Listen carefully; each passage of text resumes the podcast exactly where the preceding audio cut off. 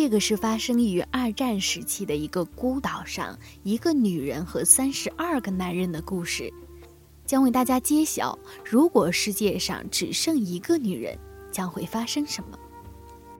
位于从塞班岛以北约一百七十七公里的安纳塔汉岛，是太平洋马里亚纳群岛的小岛，长约九公里，宽约三点七公里。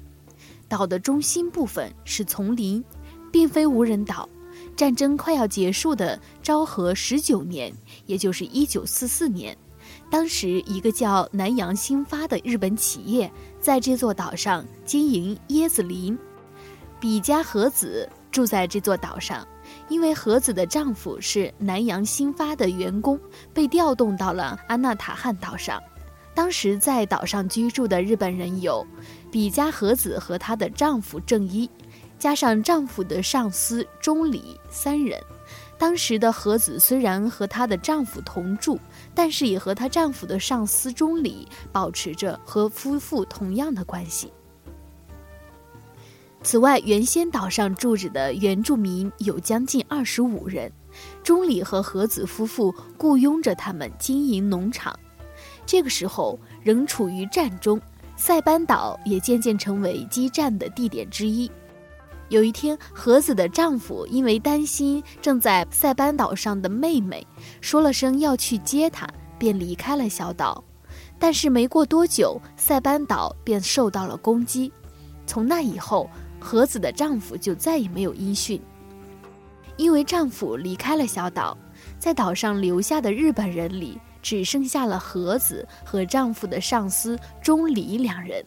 自此只能依靠两人的力量生活下去。这个钟里虽然在塞班岛上有着自己的妻子和孩子，但那时却立即就和和子开始了夫妻生活。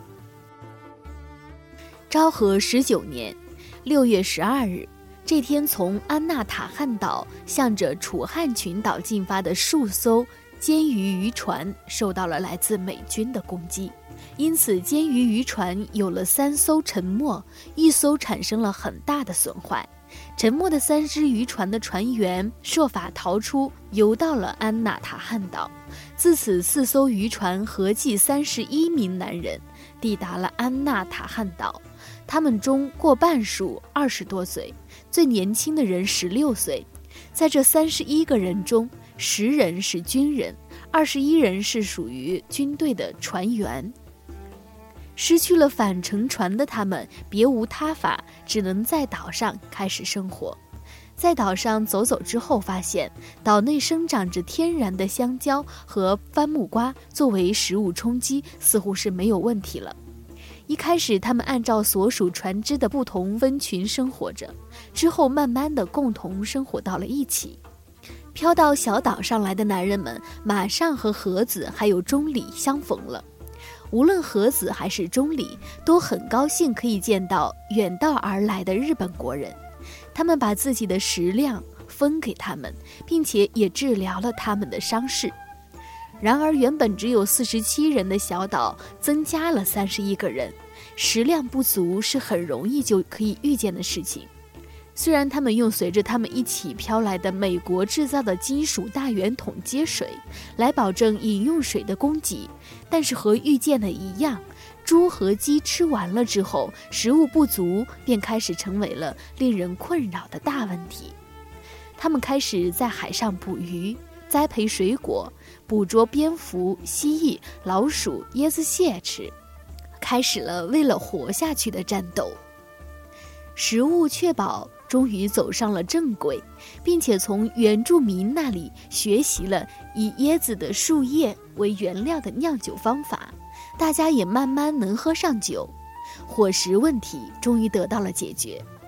然而，虽然食物总算够了，但是有些其他的东西却是无论如何都不够的。没有件像样的衣服，盒子穿着树皮做的短蓑衣，裸露着上半身。其他男人就只穿着随着他们一起飘来的破烂衣服，或者有的人就干脆用树叶把隐私部位挡住而已。昭和二十年，也就是一九四五年八月，战争以日本战败的结局得到了终结。然而，在岛上幸存下来的他们，却并不知道这件事。有美军再三去岛上告诉他们战争结束的事情，但是在岛上的人却无一相信美军的话。美军还曾试图向他们投放劝降的宣传单，却没有一人去捡过那些东西。之后，所有的原住民从非日本领土的小岛上逃了出去，自此小岛上残存的就只剩下日本人了。这个岛上还剩下的女性只有比嘉和子一人，而男人有三十二个。当然，围绕着女人展开的纷争是每个人都可以预料到的，所以飘过来的人中最年长的人提议，让岛子上原本住着的和子和钟离在大家面前赶快举行婚事，这样的话就可以让大家对和子死心了。他觉得这样也可以防止此后会发生的纷争了吧。之后，和子和钟离在岛上完成了他们的婚事，两人也在远离大家的地方住了起来。昭和二十一年八月，他们在山中发现了坠落了的美军 B 二九战斗机的残骸，残骸中有六个降落伞，还有罐头等等可以改善生活的东西。盒子把降落伞的布带回去以后。开始着手制作自己的衣服和裙子，并且也尽可能的给别人做了些衣服，终于在某种程度上让人看上去有点像样了。而正在这时，离事故现场稍微有些距离的另一个地方，男人们发现了四把小手枪和实弹七十枚。枪其实全坏了，根本不能用。但是很懂枪的一个男人修啊修，居然修好了两把。之后修枪的人以及他的死党一人拿了一把，这两个人拿着枪就开始装逼了。之后在男人们的地位中就蹭蹭蹭往上升，最终得到了群体中的绝对权利。说时迟，那时快。两个人仗着有小手枪，稍微微破一下，就把盒子给睡了。虽然盒子还是有老公，但是他们不在乎。盒子就开始了和三个男人共同的夫妻生活。在那之后没过多久，发生了一件非常可疑的事情：一个男人从树上掉下来，摔死了。而那时离现场很近的，正是拥有手枪的两个人，而这个摔死的家伙，正是平时和这两个人关系不好的人。岛上开始慢慢的弥漫着一种异样的气氛，是不是那两个人拿着枪威胁他跳树，并且伪造成的跳树死？虽然没有证据，但是个人都会这么想啊！大家开始猜忌了。几个月之后，拿着枪的男人之一干掉了一个老是纠缠盒子的男人。岛上的杀人事件拉开了序幕，两人持续着他们的老大地位。一年的昭和二十二年，这两人之间开始产生了不和。有一天，他们两个人在喝酒，喝啊喝的就吵起来了。一个人说：“两三天后，我去帮你把 B 杀了。”然而，说着这话的人却反遭射杀。这两人闹矛盾的原因，是因为那个女人和子。之后，和子的正式老公怕自己也被干掉，就把和子拱手相让给杀了人的那个男的。那家伙把另外的一把枪也拿到手之后，就成了绝对主宰，一个人霸占了盒子，开始过上了小夫妻生活。但是。就算这个支配者也在那不久之后，有一天晚上钓鱼时掉进海里淹死了，到底是意外还是他杀，到最后都不得而知。最初得到枪的两个人都相继死去，之后那两把枪到了钟里和名为严景的人的手里。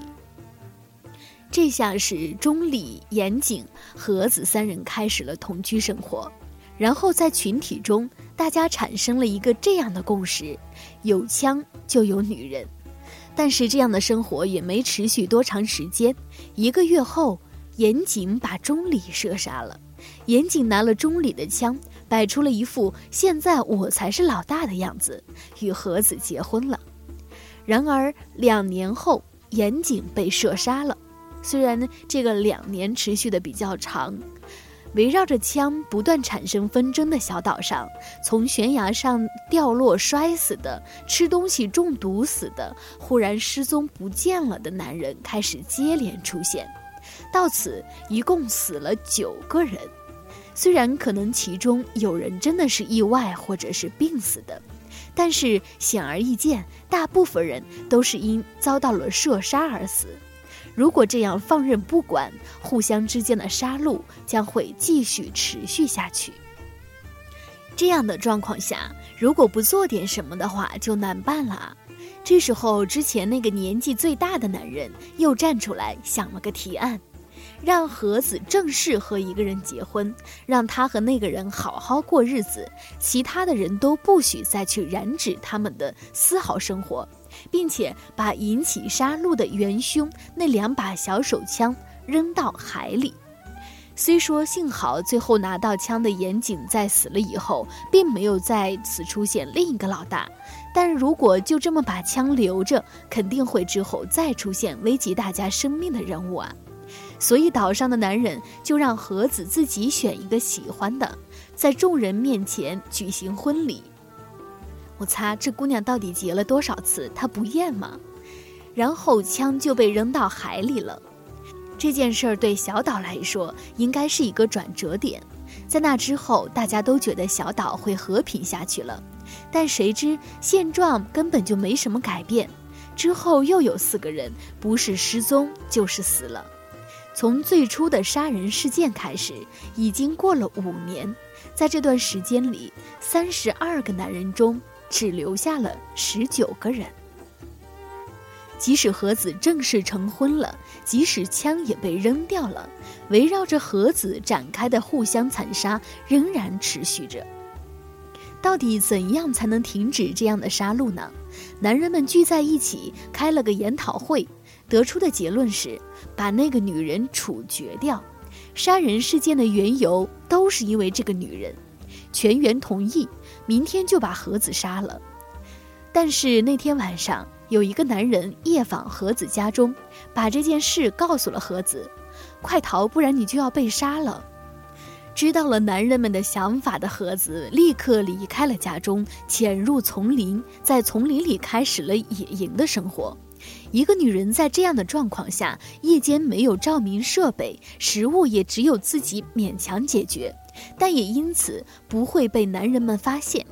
然后在如此艰辛的逃亡生活持续了三十三天后的一九五零年的六月，盒子发现了海面上的美国船只，他便迅速爬到树上，挥舞降落伞的布，并且通过大喊来引起注意，终于获得了援救。船只在靠近时，那些岛上的男人们因为仍旧觉得战争没有结束，所以就藏了起来。然后盒子也顺利地获得了美国人的救助。在孤岛上生活的六年间，被杀的、失踪的总人数达到了十三人。盒子在那之后被送到塞班岛过了一个月，在太平洋西部的关岛滞留了一个月后，终于回到了日本。得到援救的盒子，把岛上发生的种种事情，以及那些岛上的人的名字、他们的原住所，尽可能详细的说了出来。立即，他们的父母、兄弟、妻子得到了通知。岛上的那些男人，你们的老公、儿子，还不相信战争结束了。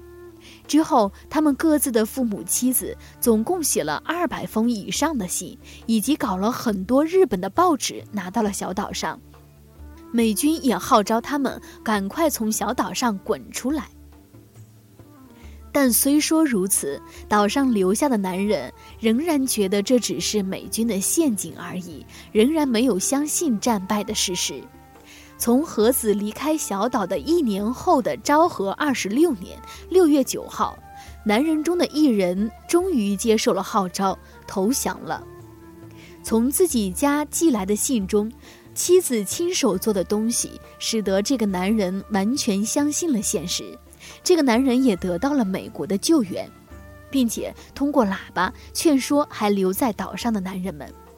六月二十六号，按照这个男人的号召，终于岛上的男人们都接受了战败的现实，全员投降，并且得到了救助。先被送到了关岛的美军基地，之后都陆续回到了日本。昭和二十六年七月二十六号，在羽田机场降落的他们，都在那个时候哭泣了。媒体大肆对这件事进行了报道。羽田机场也来了很多为了看一眼他们的人，在小岛上存活下来的男人们，之前都被人们认为战死了，而且也都举行过葬礼，奇迹般的生还。媒体并且报道了他们很多人拿着自己的遗像的场面。而和子最先的原配丈夫，那个自从离开小岛后就杳无音讯的正一同学，早就回了国。以为和子死了，就在冲绳和别的女人结婚了，并且从安塔纳汉岛回来的那些男人，之前的妻子也都是有的和别人结婚了，有的有其他情人。这之后，那些男人被之前的其他成员问到其他人去哪里了，他们就编造了各种在事故中死去的谎言，但是因为他们没有事先串通。所以证供有很大出入，最终他们抖出了因为一个女人展开互相残杀的真相。这件事之后也被媒体大肆报道，报纸、杂志把盒子称作安塔纳汉岛女王，拥有三十二个面首的女人，蜂王、兽欲和奴隶、魅惑男人的女人等等。在这之中，虽然也有些报道上说同情了盒子的故事，并且也为盒子做了为了生存别无他法的开脱，但是大多数报道都在重伤盒子、批判盒子，并且把这件整个事件写成为了引起注意、不顾事实的故事。人们在那时把目光都集中到了盒子一个人身上，盒子的肖像写真得到了爆发般的大卖。日本刮起了一股安塔纳汉岛热，很长一段时间，这个故事都成为了人们津津乐道的话题。之后，和子被人动员搞了一个舞台剧，于是和子便主演了名为《安塔纳汉岛》的戏剧。一九五二年开始的两年间，在日本全国进行了巡演。并且又制作了一部由何子主演的名为《这就是安塔纳汉岛的真相》的电影，同时好莱坞的导演斯登堡也完成了电影《安塔纳汉岛》。此时的何子成为了当时的风云人物。